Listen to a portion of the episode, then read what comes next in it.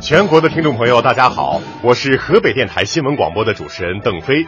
各位好，我是河北新闻广播的主持人露露。我们在河北省的省会石家庄向您问好，给您拜年了。特别高兴能在全国广播春节大联欢节目《扶阳献瑞，金猴闹春》当中跟全国的听众朋友们见面。没错，首先呢，我们要代表我们河北人，祝愿大家在新的一年里一帆风顺、二龙腾飞、三阳开泰、四季平安、五福临门、六六大顺、七星高照、八方来财、九九同心、十全十美呀！哎呦，哎呀，祝愿大家猴年吉祥吧！看你这一下把这吉祥话全都说完了，这气儿都接不上来了啊！我也不能落下，我也要祝全国的听众朋友们新年快乐，年年有余，岁岁平安，抬头见喜，身体健康，万事如意，幸福安泰，福如东海，寿比南山，猴年大吉大利。你这也也也不错啊！其实啊，我们是想说，再多的祝福也难以完全表达我们的心情。总之呢，我们就是想代表我们河北人，把最好的新年祝福送给大家。哎，那接下来呢，到了咱们河北台的主场时间了。嗯，那下面啊，咱们就来带大家一起领略一下我们大河北的魅力。没问题。哎，露露啊，说到过年了，其实呢，全国很多地方都有着类似的一些年俗。嗯你比如说贴春联啊、贴福字啊，各种各样载歌载舞的节庆活动等等等等。那在我们河北这个文化大省，除了这些之外，我们可是有着很多特别独特的年俗文化的。没错，这点说的一点都不假。嗯，呃，就说这个过年吧，家家户户啊都要贴点什么这件事儿。我们河北人呢，除了也会贴春联儿、贴福字之外呢，我们还有很多其他地方没有的节庆用品。哎，那首先要给大家介绍的是我们河北一个特色的年俗工艺品——五强年画。嗯，这个五强年画啊，它是我们河北省武强县的民间特色工艺品之一。因为它的产地在河北武强而得名武强年画，是汉族特有的一种绘画载体，具有浓郁的乡土气息和地方特色，是民间年画艺术当中的佼佼者，曾经被人们誉为是河北艺术的象征，以其深厚的民间民俗、独特的民族艺术风格而享誉国内，驰名海外。嗯，咱们来说说这个五强年画。嗯它呢主要是木板套色水印，由于这个工艺制作和刻印的方法都特别的特殊，形成了独特的艺术风格。构图呢是均匀饱满，装饰性很强，线条粗犷简练，色彩强烈，常常是以大红大绿这样非常明快舒畅的色调，形成一种喜气洋洋的热烈气氛，来装点节日。嗯。那除了这个独具魅力的五强年画之外呢，我们河北玉县的剪纸也是不得不提的。哎，这个玉县剪纸的发源地啊，在我们河北张家口的玉县，源于明代，是一种风格独特，在国内外享有盛誉的汉族民间艺术。玉县剪纸的制作工艺在全国众多的剪纸艺术当中是独树一帜。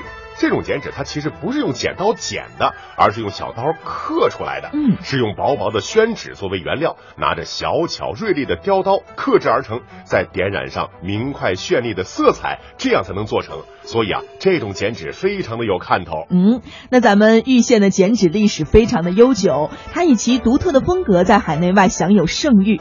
玉县剪纸吸收了河北武强木刻水印窗花以及河北雕刻刺绣花样等民间传统艺术形式的特色。玉县剪纸呢，最早是用来贴在窗户上的，作为一种装饰，或者是逢年过节办点喜事的一种喜庆的点缀。那如今玉县剪纸啊，已经逐步的发展成为具有欣赏收藏价值的民间艺术精品，国家级的馈赠礼品了。在我们河北啊，除了过年要贴年画、贴剪纸之外呢，人们还特别的喜欢挂宫灯。嗯，这个宫灯啊，那可是我们河北的又一项特色。哎，要说到宫灯呢，那肯定要说是藁城的宫灯了。嗯藁城宫灯呢，是我们河北省石家庄藁城著名的传统手工艺品，它始于东汉，盛于隋唐，因为进贡宫廷，所以说叫做宫灯。藁城宫灯具有浓厚的地方特色，传统的藁城宫灯都是手工制作的，以造型优美、易于保存等特点而驰名中外。藁城宫灯还曾经悬挂于天安门和2008年北京奥运会，2009年的11月25号又被授权为2010年上海世博会特许商品等等荣誉。嗯，所以由此看来啊，这个藁城宫灯已经成为了我们石家庄旅游产品的代表了。是这样。呃，不知道大家还记不记得啊？前些年的央视春节晚会上，有一群特别有精气神儿的老奶奶，他们呢表演过一个节目，嗯叫做《俏夕阳》，哎模仿的就是皮影戏。嗯那个节目啊，就就是取材于我们河北的唐山皮影。嗯而那几位表演节目的老奶奶呢，就是我们唐山人。那皮影戏也是唐山地区过年的时候必不可少的一项民俗活动。哎呀，这个可确实值得一说啊，因为它很有意思。没错，这唐山皮影呢，它也是一门古老的汉族传统艺术，中国皮影戏当中影响最大的种类之一。因为以唐山地区的乐亭啊、滦县啊、滦南一带的语言音韵为其音乐特色，所以呢，它又被叫做乐亭影、滦州影，流行于咱们河北的唐山、承德、廊坊等地区。这唐山皮影，它是一种有着精美的雕刻工艺、灵巧的操纵技巧和长于抒情的唱腔音乐的综合性的艺术。因为它用的这个影人呐、道具啊，都是用牛皮、驴皮制成的，所以呢，哎，也把它叫做另外一个名字，叫做驴皮影。唐山的皮影戏啊，确实是非常的好看。嗯，而河北呢，还有过年的时候更为喜庆的庆祝活动，真的可以说是锣鼓喧天，载歌载舞。哎，你说到这儿了，那么我们就来给大家介绍一下，特别的隆重介绍一下我们河北的常山战鼓。这个长山战鼓啊，很好看，很有意思。它呢是由鼓、大钹、中钹、小钹、小锣等等打击乐器组合而成的一种民间的锣鼓表演形式。主要呢是在过年的时候，在空旷的广场上表演的。这个常山是哪儿啊？就是我们今天河北省省会石家庄的正定县。嗯，因为这个正定啊，在历史上叫做常山郡。哎大家记不记得那三国里头啊？长赵云山赵子龙哎，俺乃常山赵子龙。这赵云就是这儿地方的人啊，嗯长山就是他的故乡。所以说呢，这种鼓又叫常山战鼓。正定的常山战鼓历史很悠久，早在战国的时候就已经初具雏形了，到明代已经盛行于民间了。那常山战鼓啊，是由演奏打击类乐器组合而成的民间锣鼓。鼓队的编制呢，少的十几个人，多的要上百人。鼓手用这个金绸将鼓呢系在腰间，手拿着一对涂有红漆鲤鱼状的鼓槌儿，叉腿挺腰，两臂抡圆，锤击鼓面，或者呢锤击鼓边，或者呢是两锤相击，鼓点也是变化万千。嗯，这个表演的时候啊，常山战鼓那场面真的是时而如万军雷霆，惊天动地；时而呢又像万马奔腾，无所匹敌；时而又急转直下，像雨打芭蕉，欢快清脆。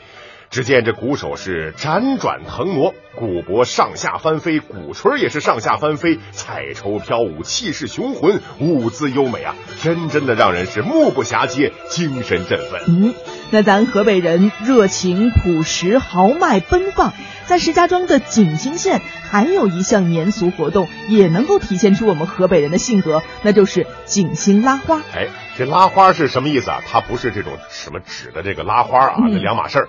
景兴拉花它类属于北方秧歌。嗯，景兴拉花产生并且流传于石家庄市的井陉县境内，是一种当地特有的民间艺术形式。二零零六年的五月二十号，景兴拉花呢，经过国务院批准，列入了第一批国家级非物质文化遗产名录。嗯，这是很了不起的一件事儿啊没错。这个景兴县啊，在我们河北的西部和山西交界处的太行山深处，素有“天下九塞，景兴其一”这样一个说法。早在先秦的时候，这里呢就是沟通河北跟山西的燕晋通衢要道，因此呢，它也形成了一个独特的流动文化的地带。景兴人是历代爱好文化艺术，各种形式的艺术因此在这儿得以繁衍和流传。这个拉花艺术是众多民间艺术当中的佼佼者，也是景星人最喜欢的民间舞蹈。有句俗语叫做“景星拉花遍地扭”。嗯，这个景星拉花呢，源于民间节日，每逢过年、过庙会或者是庆典拜神的时候啊，民间就会有街头花卉，历史悠久，源远流长。早在唐代的县志当中就有记载。嗯，这些呀、也确实都够热闹的。但是如果您真的能到我们河北的张家口去过次年，那您就能看到一种更加热闹的表演形式。哎，不仅仅是热闹能形容的，那简直是相当的刺激啊哎！这个说的是打树花。嗯，打树花呢，是我们河北省张家口玉县暖泉镇的汉族传统民俗文化活动。这种别具特色的古老活动啊，至今已经有五百余年的历史了。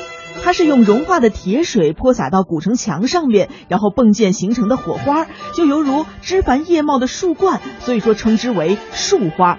它的壮观程度啊是绝不亚于燃放烟花的。那后来呢，打树花呢也作为一项古老的技艺，成为了河北省级非物质文化遗产。嗯，这打树花是怎么来的呢？很有意思。据说啊，当年在暖泉镇有好多这个铁匠作坊。每逢过年的时候，人家富人家里头是燃放烟花庆祝，铁匠们他同样也渴望着热闹喜庆，但是穷啊，这铁匠买不起烟花。他们从打铁的时候四溅的火花当中得到的灵感，于是就把这融化的铁水泼洒到古城堡城墙的上方的这个砖墙上，这铁水这么一溅，哎呦，就好似朵朵烟花盛开一般。这种特别的烟花吸引了越来越多的普通老百姓，这个热闹喜庆的氛围啊，绝不输给那些拥有烟花的富人们。因此呢，便有了每逢过年，富人放烟花，穷人打铁花的民俗。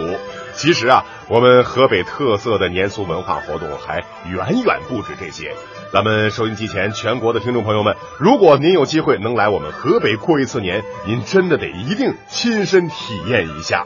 呃，话说到这儿了啊，我再问你个问题啊，嗯，你知不知道我最喜欢的有关过年的事儿是什么呢？什么呢？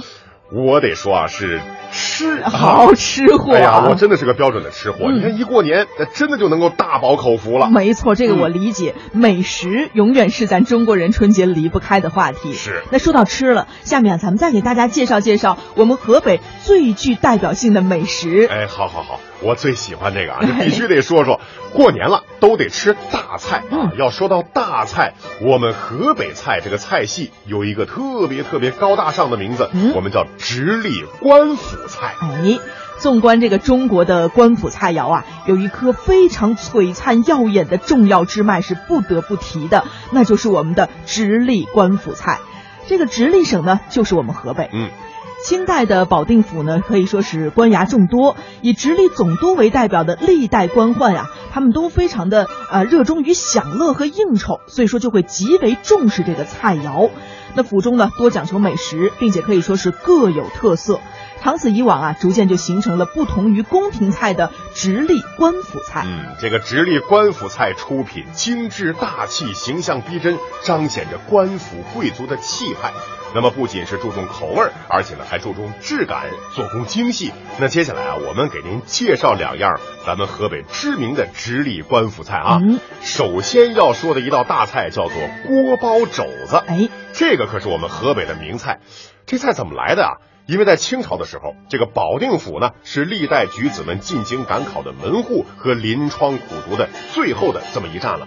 家境富裕的考生，往往路上来的时候自己带着食品，要带点什么肉啊、酱肉啊、肘子。你想那玩意儿炖出来的，它连汤带水，吃着又油腻，携带着还不方便。嗯，这个保定的厨师啊，就想了一个办法来改进制作工艺，发明了这种锅包肘子。这是把猪肘子呢放在水中煮的半软，然后在原汤当中放上花椒、大料、葱姜等等佐料，用温火炖软之后，然后再团粉挂糊，放到这个油里边炸成金黄色出锅。改刀之后呢，放到盘当中，撒上五香粉就可以了。外焦里嫩，香酥可口，而且是香而不腻，并且便于携带。我口水都下来了。如果说再配上大葱面酱吃啊，那更是别有一番风味了。这道菜呢，一经问世就大受欢迎啊，成为了举子们从保定进京的时候必带的一种食品。后来又因为这道菜有美容养颜的功效，传入了宫廷，成为备受帝王后妃们青睐的一道名菜，而且还深得慈禧太后的喜欢。这个菜呢，在一九九五年被当时的国家商业部授予了中国名菜的称号。嗯，下面我们就要介绍第二道名菜了，叫做李鸿章烩菜。嗯，清朝的辅国重臣李鸿章，他当时呢是直隶总督兼北洋大臣，在直隶任上啊近三十年的时间。一八九六年的时候呢，奉慈禧太后的旨意出使欧美各国，在外数月，因为不习惯西餐，所以说很是思念家乡的美食。李鸿章回到直隶总督署之后呢，曾经给膳食总管董茂山谈及此事，董茂山是心领神会，就和师弟长春园的掌柜王喜瑞共同的研究。两个人根据保定府自古善于做烩菜的传统，精选了上等的海参、鱼翅、鹿筋、牛鞭等等，再配上安素的贡白菜、豆腐和宽粉儿，加上保定府三宝之一的怀茂甜面酱，精心的绘制而成。在这个总督署东花厅的宴席上奉上此菜，这李鸿章一吃，呵。竖起大拇指说好啊。点赞。后来呢，这个直隶府呢，呃，这个厨师就逐渐的把这道菜呢定名为李鸿章烩菜。嗯，其实啊，有点像豪华版的大锅菜。哎，你看人家这大锅菜里头啊，什么海参、鱼翅、鹿筋、牛鞭等等，太上档次了，太上档次了哎啊！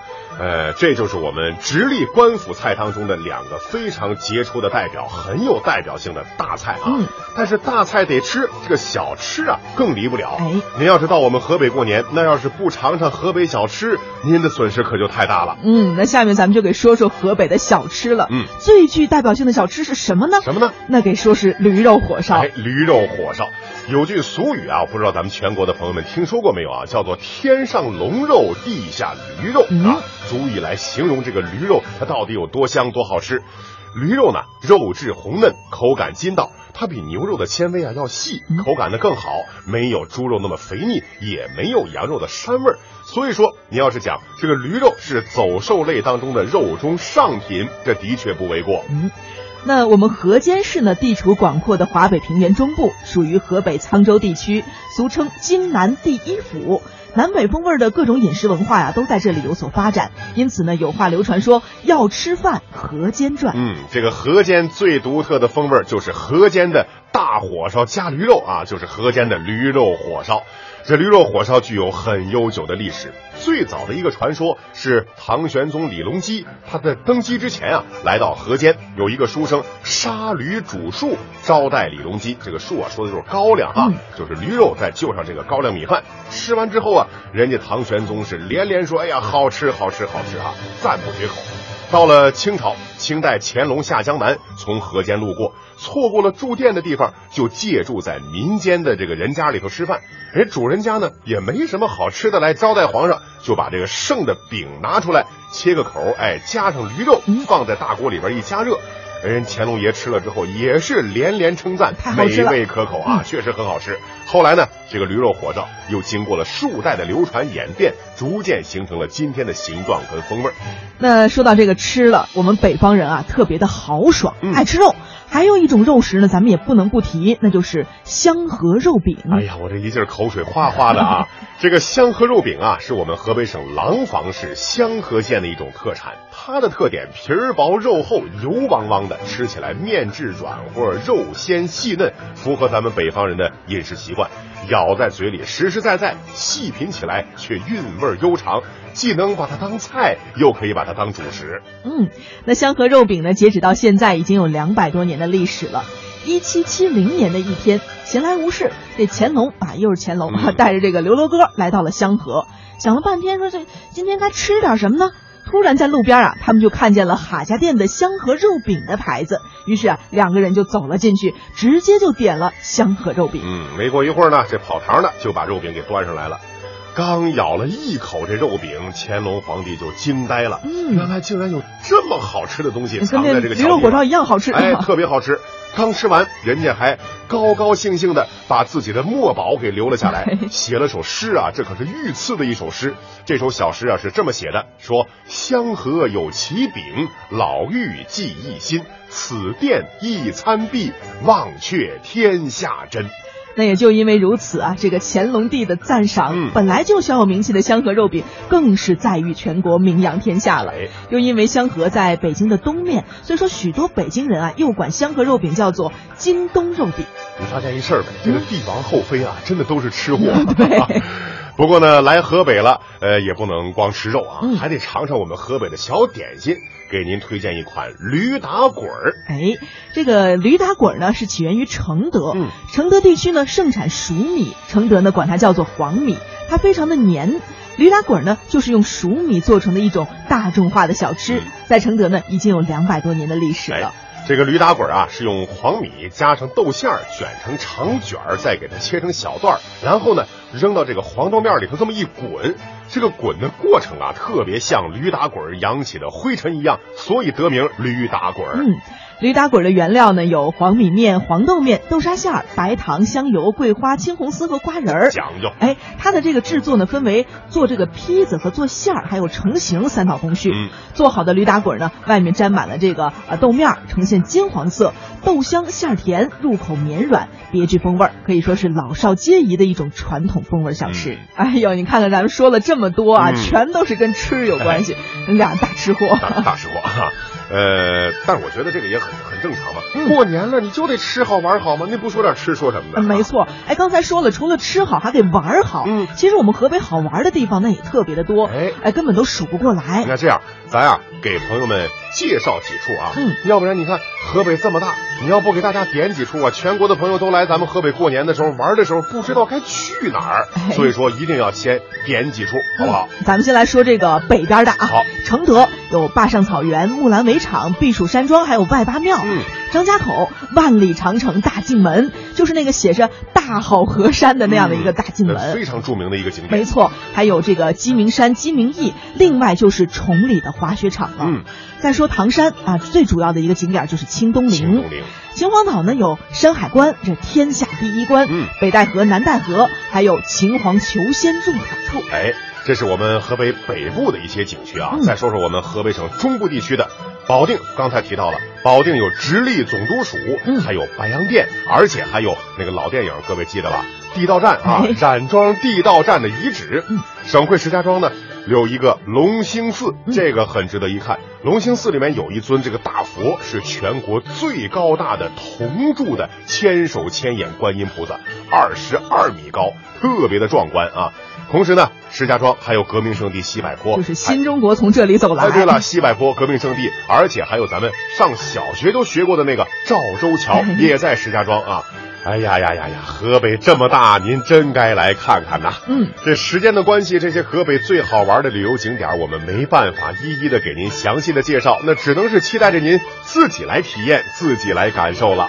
这其实啊，今年春节呢，您最该来的河北的休闲旅游胜地，那应该就是张家口了。前面我们提到，在刚刚过去的二零一五年，北京携手张家口成功取得了二零二二年冬奥会的举办权。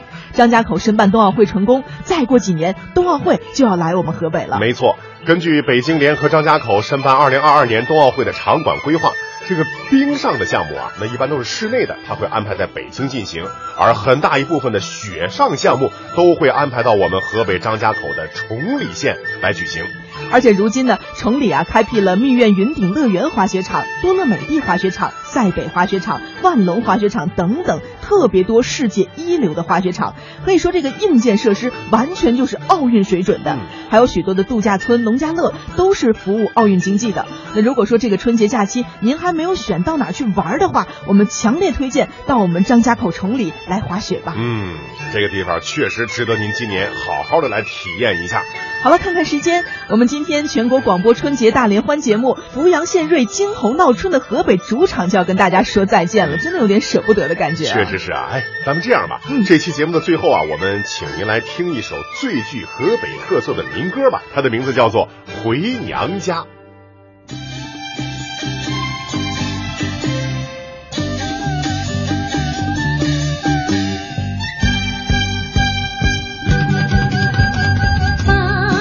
好了，听众朋友，这期节目到这里就结束了。再一次真诚的邀请您到河北来，感受一下我们河北的独特魅力，感受一下我们河北人的热情好客。